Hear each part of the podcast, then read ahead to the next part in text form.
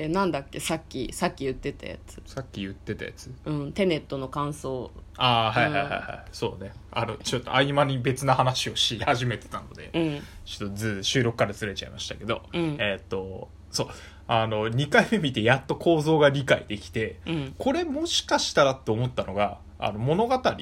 にこう映像で見てるのはさあのーマックス主人公4人ぐらい同時にいたわけじゃないですかそうだね同時進行だったも同んね、時進行で3人4人とかいいたわけで、うん、うん、だ順けど行してる主人公とと逆逆行行ししててるる主主人人公公とと逆行してから順行に戻った主人そう公そうみたそいうなだから同じ例えば12時に主人公が4人いるんだよねそうでしかも、あの回転扉を使ってうん戻りまくったり順行したりっていうのを繰り返すとん延々増え続けてるわけだよね、そう同じ時間帯に主人公が、増殖してるみたいな状態ですよねになるよねっていうのがあって、うんなんかそれがあそうやっぱそうなんだっていうのを理解しすると、うん、うんなんか面白いなと思ったのがあの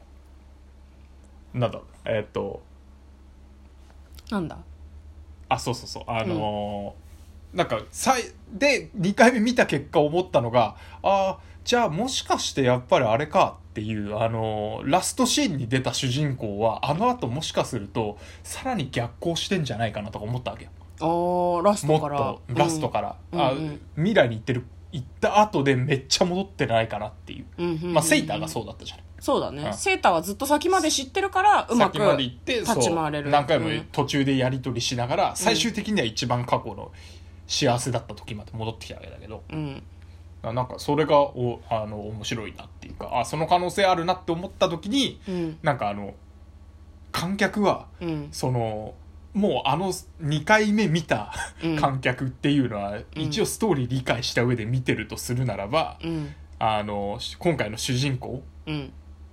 があの何回もループした先ぐらいな感覚で見てる感じがしてあーなるほどねそうだよね、うん一1回目はどちらかというと本当に主人公と同じ感覚いでや見わてかんるないよわねかんないと思いながらそうそうそうそう 全然わかんないけどもう理解するしかないからもうついてくっきゃないっていう感じで乗り切って、うん2回目は落ち着いて、うんあそうなるよなって思いなが ら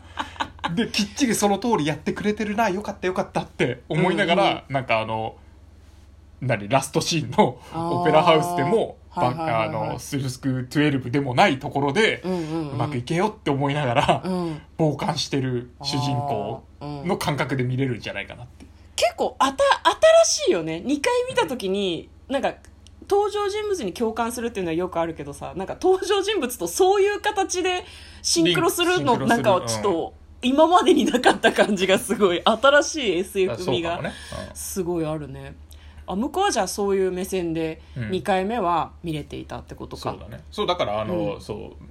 実は妄想の時にさ、うんあのもうなんか世界を支配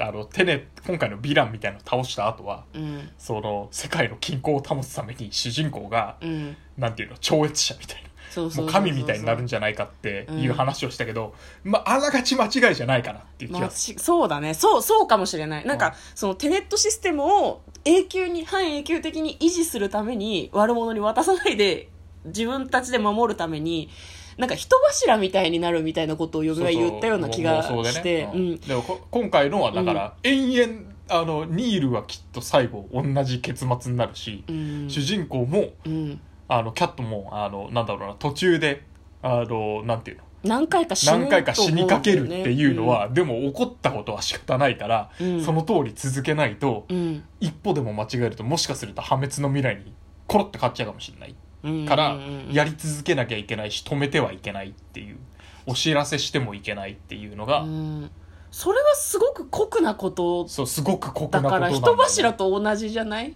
えそうそうそうだからそう思った、だから当たってたんじゃないってことが言いたいわけだよね私たちはねいや 妄想がねそこまで言わないけ妄ど想が当たってたんじゃないのっていうそうでもあの、うんあれだねなんか、えっと一説によると、はいあのニールはマックスなんじゃないかって話が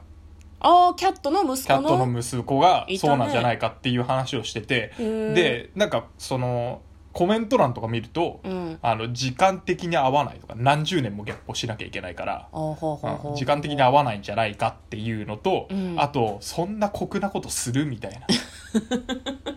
確キャかにッねトの息子散々これから先守り続けていって、うん多分もはやキャットもなん息子も含めてすごい愛で包んでるようなうん感情になってるであろう主人公がそんなことするかっていううん話はあるんだけど、うんまあ、今回だからその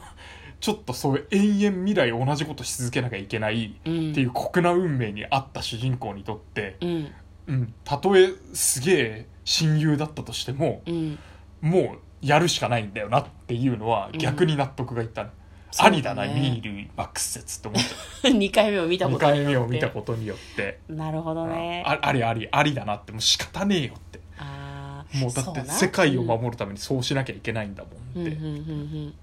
うん納得のそのその説を向こうは2回見たことによって、まあ、しんそれでも別に構わないというそうそうそうそう酷だとも思わないそうあまああいや酷だけど酷だけどすげえ酷なんすげえ酷なんだけど、うんもうやるっきゃないっていう。まあ、だからあなるの、ほどねそうでしょあの1回2回目の1回目の感想で話したけどう、ん、ややこしいややこしいけどい、うん一回目の感想でも話したけど、うんえっ、とそうあのなんだろうあ言ってなかったかあなんだ言ってないかもしれないえっ と、うん別な記憶と混ざっちゃったかもしれないけど怖い怖い順光と逆光がそうなんだえっと、うんセイターがうん、大して悪者に見えなかったっていうそれは1回目そうに話してるかもねうんんって1回目に言ったと思うけど、うんそのなんでかっていうとうん多分セイターもあのコロッと変えようと思えばうんその決定的にアウトだったのは、うんあのラストのクルーザーでうんちょっと前にうんあのふざけるなっつってブチ切れちゃってうん余計なこと口走って心が離れちゃったわけじゃないキャットのそうだねうん多分やり直そうと思えばやり直せたはずなんだようん戻ってやり直さなかったんだそようねやり直さなかったんだよね、うんうんそれはな、まあ、死が近かったとかいろいろあるかもしれないけど、うんうーんとその歯車として回らざるを得ないっていう酷な運命をやっぱ背負ってて、うんうんううんん自分は死死ぬから、うんまあ、最後のタイミングは自分で選ぶけどうんうんいつを最後にするのかっていうでも幸せな時間、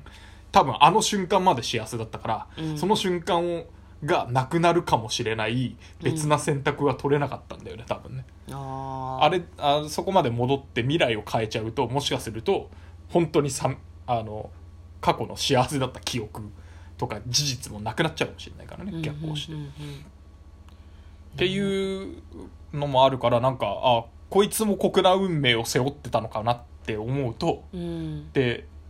抗えなかったのかなって思うとそんなにうんうん悪いやつに思えなくなってしまったなっていうのがあるね。うんなんか本作の中で結構その悪役的なキャラクターってセイターともう一人そのインドの女性のプリアっていう人がいたと思うけど、二人ともなんだろうな最後まで見ると二人ともその大きな流れの中の駒に過ぎなかったのではみたいな気持ちにちょっとだけならんプリアも結構悪い人だったよねまあ悪い、結まあ、果的に指示通りだけどね、うんまあ、知らされてなかったしそうだからみんな知らされてないからセイターもそういう意味では全部を牛耳ってるようでいてそうではなかったからなんかそうねそういう意味でそんなに悪者じゃないような気もしないでもないうんでも嫁はねあれなんだよ割と1回目は感情的に見てたんですよテネット感を情的あなんーかあ逆にねそうそう映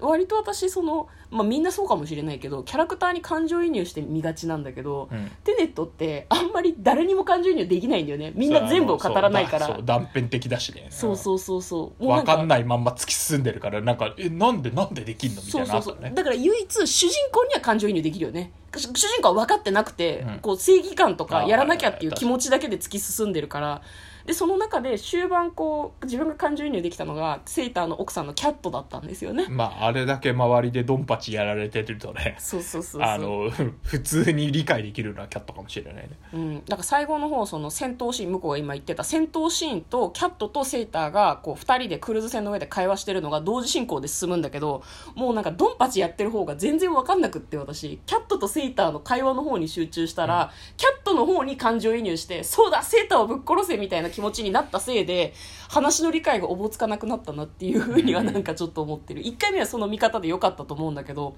2回目はね両方理解できたらそのなんだろうなやっぱセーターが喋ってる内容がちょっと気になったなっていうのと今回もなんかねなんか何喋ってんのか全部わからなかったんだけどなんかもう何回か見るとなんかまた違う見方になるのかなとうんうん思ううんそのキャットがさ結構これ1回目でも話したかもしれないけどいろいろその気を回してなるべくそのなかなか信号弾が来ないからこう時間を延ばそう延ばそうとしてる様子とかそうだがね分かって、うんなんまあかでも面白かった2回目の方が確かにだから聞いてて今思ったけどやっぱらすごく自由に見えたっていうのをさあの過去のキャットが自分自身だったんだけど実は語ってたじゃん、言っあのてたね女がうん自由にあの海に飛び込むのに憧れたみたいなことクルーズ船から飛び込む女をねクルーズ船からね過去のプリアがいや巡航のプリアプリアじゃないでもキャットが見てるかそうそうなら、んだよね確かに、あのあそこにさっき言ってたように運命を受け入れて歯車としてうん動きまくってる他の登場人物うんたち、他の登場人物はみんなそういう歯車として認めて動いてたわけじゃんうん自分のことをうんうんうんだけどキャットだけはこいつムカつくっていう自分の感情優先でぶっ殺したわけじゃん、もうそうそう知るかって、そう世なんだよね界の終わるとか知るかって、うんこいつムカつくから殺すわっていうだからなんか一般一般人であれかわ順行と逆行とかがうん分かんないってなるとやっぱりキャットにみんな感情移入するんじゃなかろう か、どうなんだろう、まあそう、うんそれもあるし、うんあのあの中で唯一本当に自由なことしてたのはキャットかなっていう気がする、うんうんそうな歯んだよね車とか知るかうんぶっ殺したるっていうあのクルーズ船から飛び降りる時のさ「私自由な女よ」っていう顔忘れられないよね そうね やったとはそう巡航の自分を見ながら巡航過去の自分を見ながらね「私自由な女よ」って最高でしたね、大丈夫かこんな感想でいいんじゃないですか、うんはい。ということで、えーテネットを2回見まして、存分に感想を話してみた回ということでいいんですかね。はい。ということで、番外編としてお送りしました。嫁とこのトレーラー、ドライビング番外編もあったねー。音が大きい。